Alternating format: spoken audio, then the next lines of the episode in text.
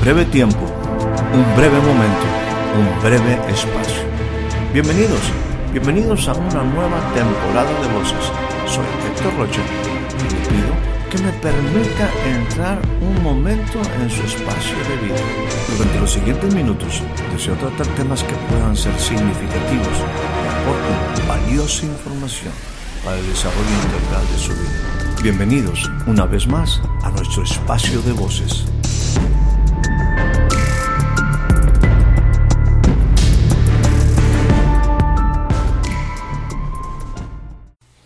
Recibo usted la más cordial bienvenida a este nuevo breve espacio de voces.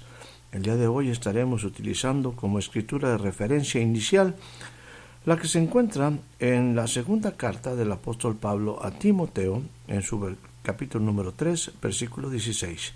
Dice de esta manera, Toda escritura es inspirada por Dios y es útil para enseñar, para redarguir, para corregir, para instruir en justicia a fin, a fin de que el hombre de Dios sea perfecto, enteramente preparado para toda buena obra.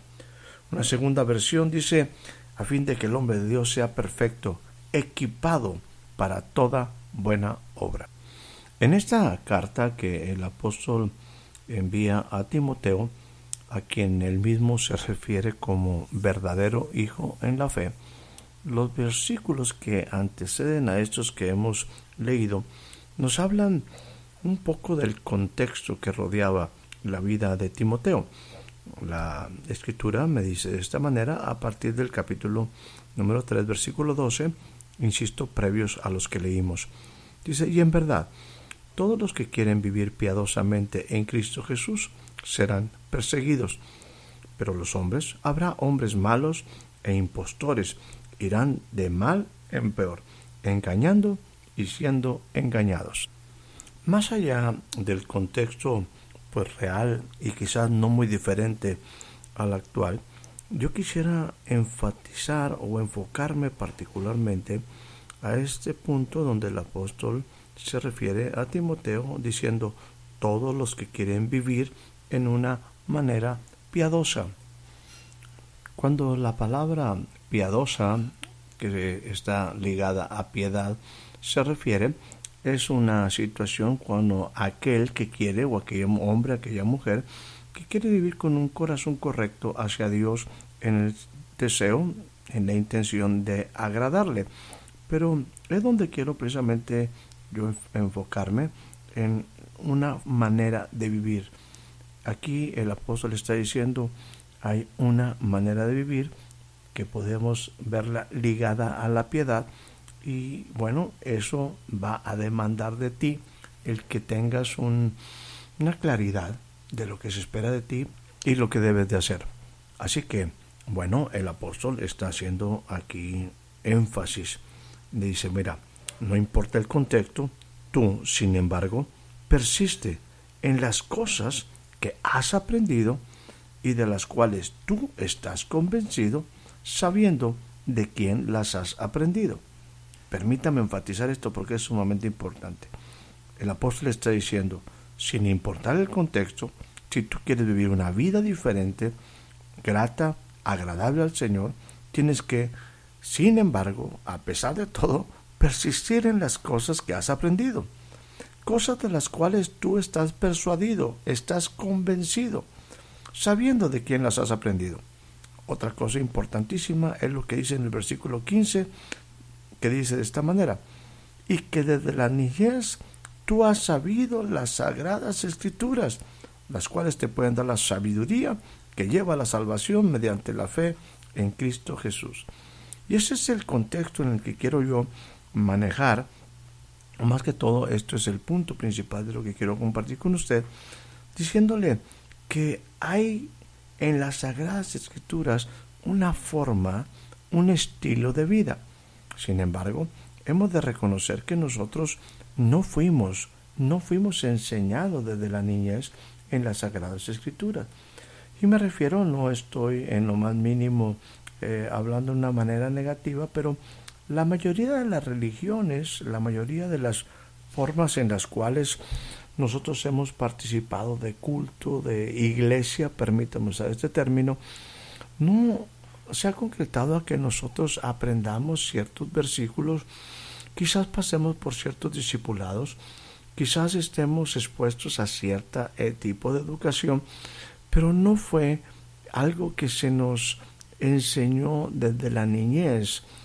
Eh, y me refiero particularmente a que usted y yo no estuvimos cada día, no estuvimos todos los días de nuestra vida, como por ejemplo pudiéramos ver hoy la educación secular, hoy la educación en las escuelas, en un programa educativo donde diferentes materias nos son dadas, nos son enseñadas, donde hay un currículo que, insisto, esto es lo que pasa en la escuela secular, donde te hablan pues que de geografía, que de historia, que de matemáticas, que de biología, que de literatura y van, van trayendo una serie de conocimientos a ti formativos donde te están educando. En ese concepto es donde yo estoy aquí hablando de que nosotros como una, un país, como muchas culturas desde la niñez, no se nos enseñó a conciencia, no estuvimos expuestos diariamente muchas horas a, las escrituras. Eh, cuando conocimos algo de Jesús, cuando conocimos algo de Dios y que nos involucramos en una iglesia o en un grupo religioso, eh, pues bueno, en una manera de, de pues sí, una religión, este, ahí quizás un día a la semana o quizás tres días a la semana por ciertas horas, empezamos a traer en una manera especial algunos versículos que fueron, algunas porciones de las escrituras que fueron maravillosos, que fueron cosas que realmente bendijeron nuestra vida, pero los tenemos así como una forma aislada, como cosas muy bonitas. Eh, sabremos algunos versículos que son maravillosos. Alguna gente quizás ha tenido la oportunidad de de aprender pues salmos completos, porciones de la escritura completas, pero insisto, nosotros no fuimos, no fue en nuestra educación, y déjenme ponerlo de esta manera, la Biblia el libro de texto. Y no fuimos tampoco enseñados desde la niñez acerca de las escrituras. Ahora, algo que me parece sumamente relevante considerar en relación a las escrituras es que nosotros vemos las escrituras o las escrituras llegó a nosotros como parte de una actividad religiosa, no como el libro de la vida que es, al ser enseñado desde la niñez, en principios, en formas de vida, en preceptos, en juicios correctos, en verdades, en todos los aspectos de la vida, porque esa es la Biblia.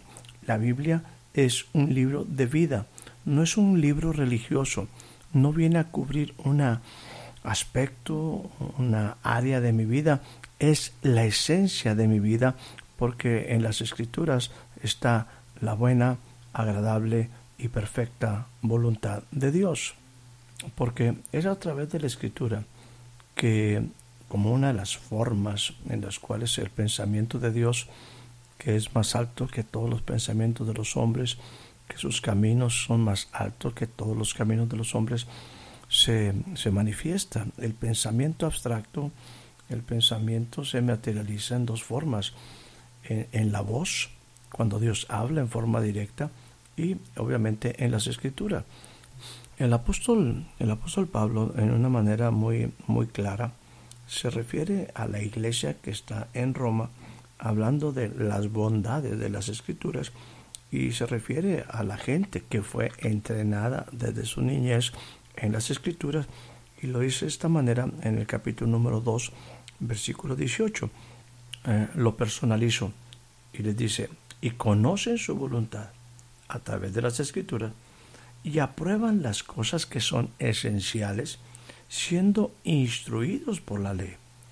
Por ello te confías en que eres guía de los ciegos, luz de los que están en tinieblas, instructor de los necios, maestro de los faltos de madurez. Y mire lo que dice aquí en el versículo 20, que tienes en la ley en las escrituras la expresión misma del conocimiento y de la verdad. Dese cuenta que el apóstol Pablo no está hablando de una forma negativa de las escrituras. Está diciendo que la gente tiene las escrituras, en el caso del pueblo judío, lamentablemente tampoco ellos vivían conforme fueron enseñados desde su niñez. Empezó a haber un cambio en utilizar esto como una religión, no como una ley, no como un libro de vida.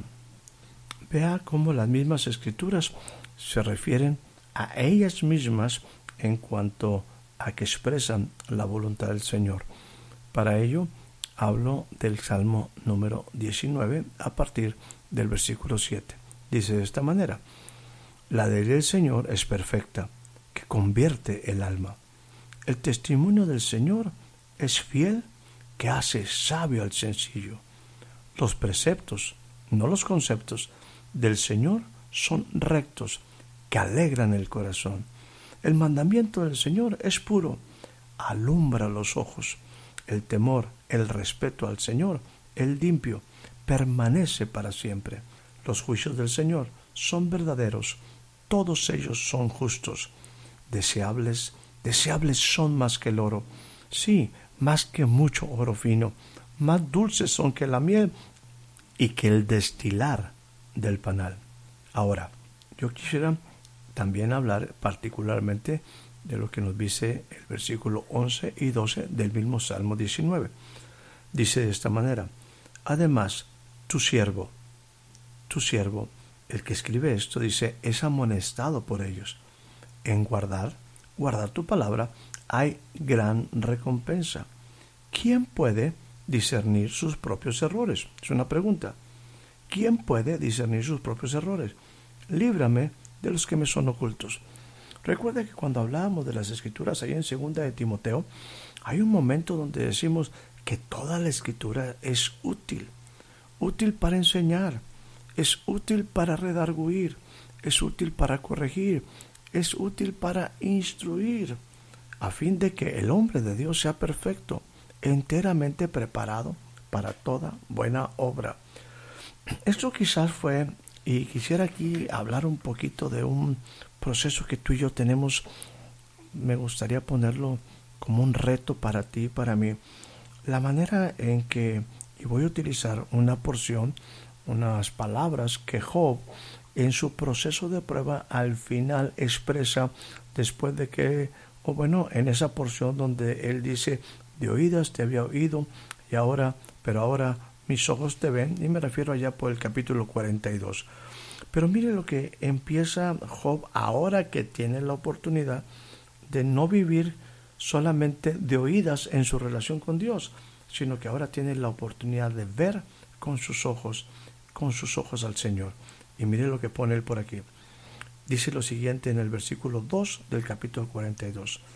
Yo sé que tú puedes hacer todas las cosas y que ningún propósito tuyo puede ser estorbado. ¿Quién es este que oscurece el consejo sin tener entendimiento, sin tener sabiduría? Por tanto, yo ahora he declarado, yo hablé en todo el disertar de Job, su, en su problemática delante de sus amigos, en todo aquello que habló, dice, he declarado lo que no comprendía. Eran cosas demasiado maravillosas para mí que yo no sabía. Pero mire lo que dice y es donde quiero enfatizar esto que dice en el versículo 4 del capítulo 42. Escucha ahora y hablaré. Te preguntaré y tú, tú me instruirás. Así como el salmista, Job sabe que hay cosas en su vida que tienen que ser cambiadas. Decíamos en el caso del salmista, ¿quién puede discernir sus propios errores?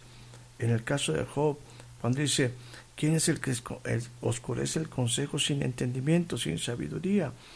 He, declarado cosas, he hablado cosas que no entendía, que no comprendía totalmente. Hay cosas obviamente que como seres humanos nos rebasan, pero mire la disposición. Escucha ahora. Es como si lo pusiéramos en una forma personal. Dios, escúchame ahora. Hablaré contigo te preguntaré, mis dudas, mis angustias, te preguntaré cosas acerca de la vida y tú me instruirás. El mismo salmista dice, ¿quién puede discernir sus propios errores? Líbrame de los que me son ocultos.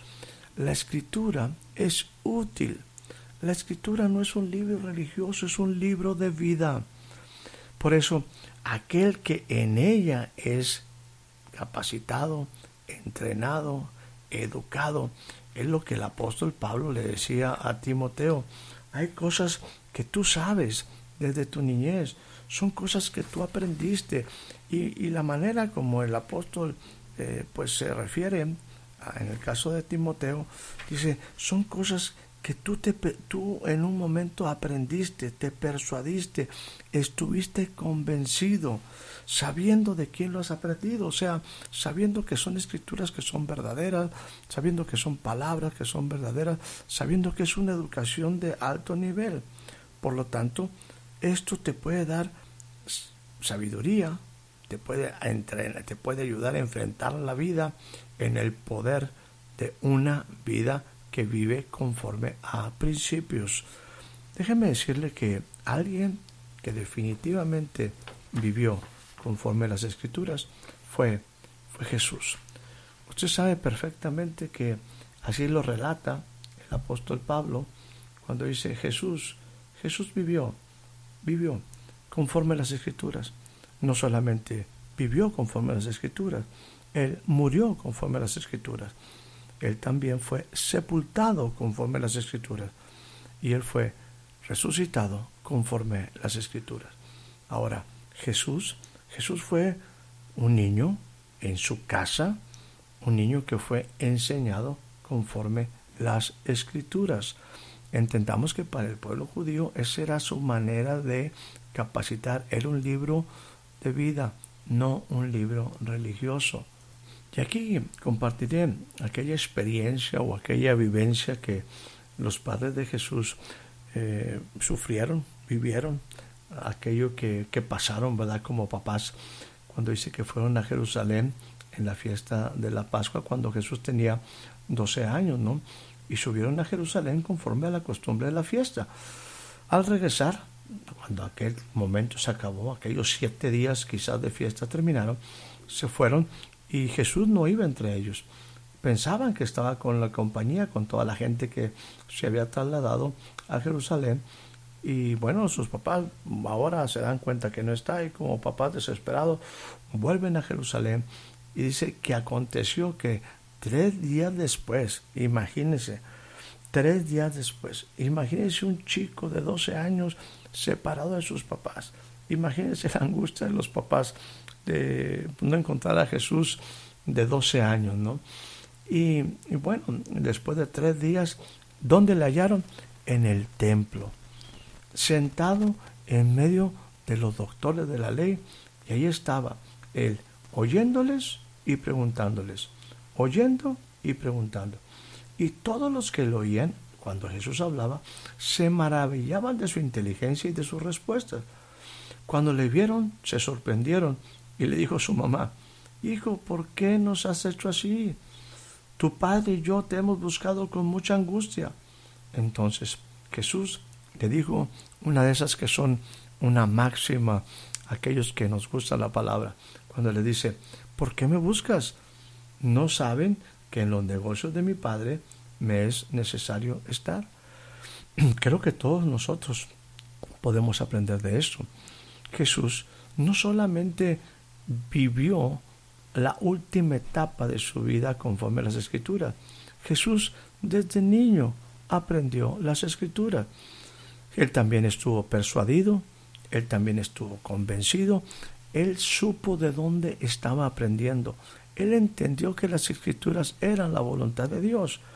Y ahora está en medio de doctores, en medio de gente instruida en la palabra, y está en esa hermosa oportunidad que ojalá tú y yo constantemente estemos buscando estas oportunidades.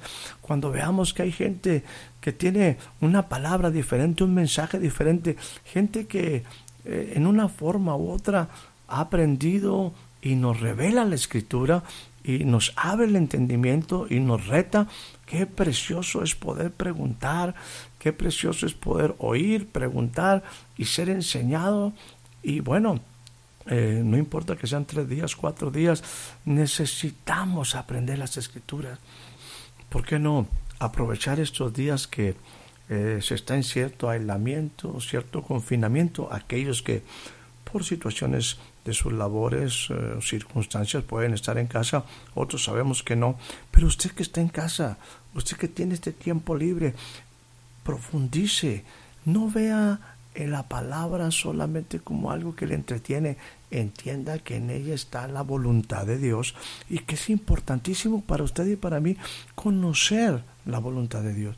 La escritura nos habla de un momento cuando Jesús compartía con cierta gente por ahí y bueno, se constituye también en una máxima, una forma en la que Jesús expresa hablando de cómo la gente estaba equivocada en sus conceptos. ¿Por qué? Porque no estaban dispuestos a ser corregidos, porque no, no tenían esa capacidad de discernir sus propios errores y bueno, ahora estaban delante de Jesús y al preguntarle salían todavía ahí sus pensamientos obsoletos y no estaban dejando que la palabra del Dios vivo a través de Jesús se les cambiara sus paradigmas, afectara sus pensamientos antiguos. Y Jesús les dice, mira, ustedes están en este asunto analizando esto, haciéndose preguntas respecto de la vida, pero la verdad es que están equivocados porque van a seguir, van a seguir ustedes equivocados porque no saben lo que dicen las escrituras ni conocen del poder de Dios. Es cuando la Biblia dice que Jesús dijo, ustedes erráis, se equivocan ignorando las escrituras y el poder de Dios. Están equivocados por no comprender ni las escrituras ni el poder de Dios. Ahora, déjeme leerle una escritura que es sumamente interesante. Dice eh, la palabra en el capítulo número 48 del libro de Isaías en su versículo 17. Dice de esta manera, así dice el Señor, tu redentor, el Santo de Israel. Yo soy el Señor Dios tuyo, que te enseña provechosamente, que te encamina por el camino que tú debes andar. Otra versión dice, que te enseña para tu beneficio, que te conduce por el camino que tú debes de caminar. Es quizás algo que usted y yo precisamente tenemos que comprender y tomar una decisión. Todos necesitamos ayuda, todos necesitamos ser instruidos, corregidos, redarguidos, instruidos.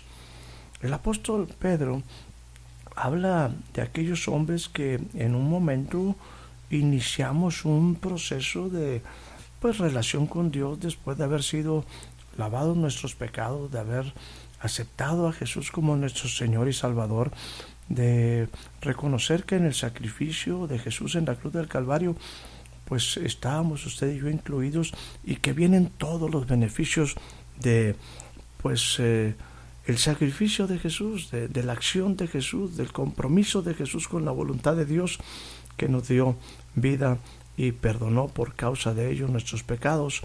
Ahora, la Biblia me dice, y el apóstol Pedro dice, ustedes que han pasado a una nueva oportunidad de vida, ustedes que han sido trasladados del reino de las tinieblas al reino del amado Hijo, dice lo siguiente, desechen pues toda malicia, todo engaño, hipocresía, envidia y todas las detracciones.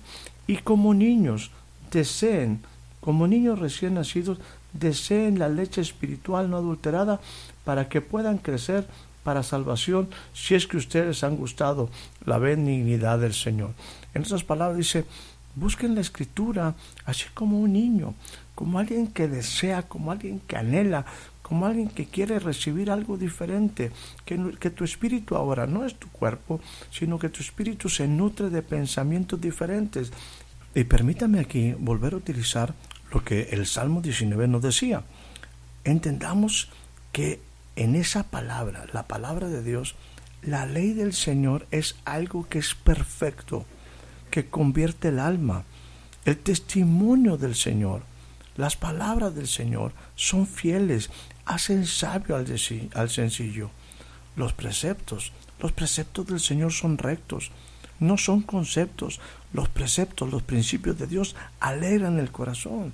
El mandamiento del Señor es puro, alumbra los ojos.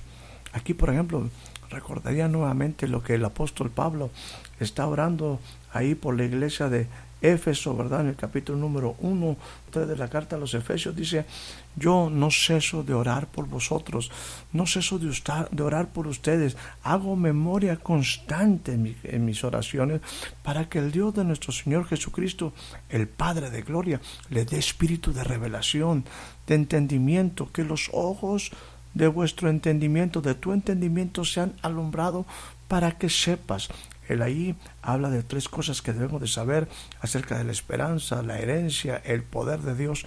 Dice, para que tu vida pueda estar en otra dimensión. La Biblia me sigue diciendo en el versículo 9 del capítulo 19 de los Salmos, el temor del Señor es limpio, permanece para siempre. Los juicios del Señor son verdaderos, todos ellos son justos. Y tú, así como el niño deseaba, eh, como un niño recién nacido desea la leche espiritual no adulterada, en el versículo 10 del 19 te dice, los mandamientos del Señor son deseables más que el oro. Sí, más que mucho oro afinado, son más dulces que la miel y que el destilar del panal, o sea, la miel que está destilando del panal. Dice, además, tu siervo es amonestado con ellos y en guardar su palabra hay grande, grande recompensa. Permítame aquí ir concluyendo. ¿Cuál pudiera ser un resumen de todo esto?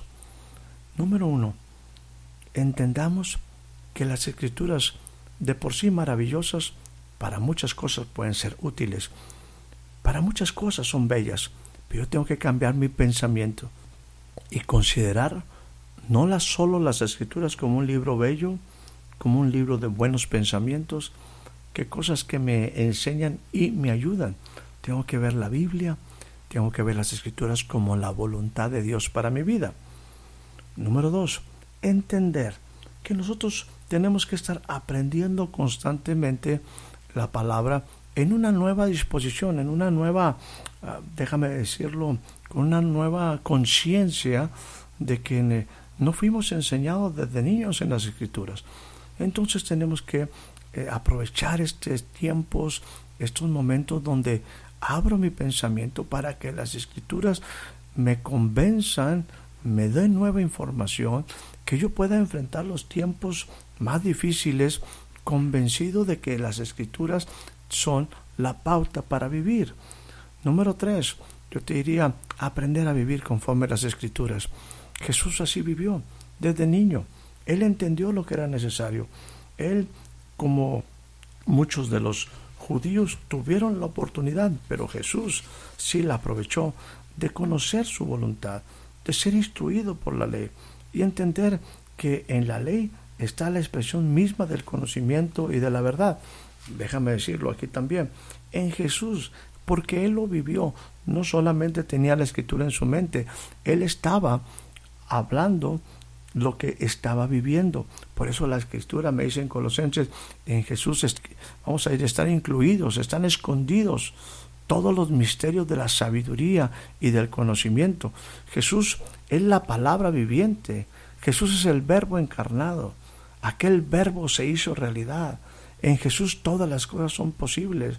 Jesús es la expresión misma de la naturaleza de Dios, es la imagen de su sustancia, es la palabra encarnada. Y es ahí donde tú y yo tenemos que aprender a vivir conforme las escrituras.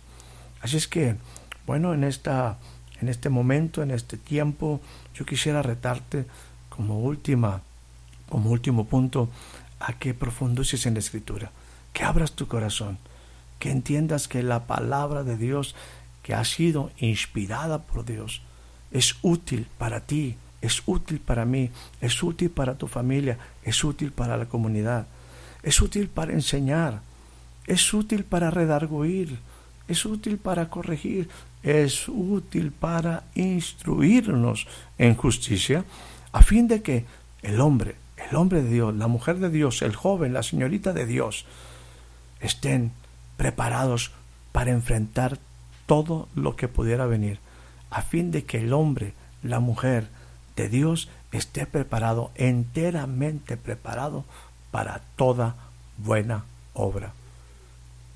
Profundicemos, escudriñemos las escrituras, porque ellas hablan de Jesús, hablan de la vida, de la vida plena, hablan del Dios eterno. Conocerlo hará nuestra vida totalmente diferente. Que tengas una excelente noche, una excelente tarde, un excelente día. Espero haya disfrutado de este breve espacio de voces. Soy Héctor Rocha. Hasta la próxima.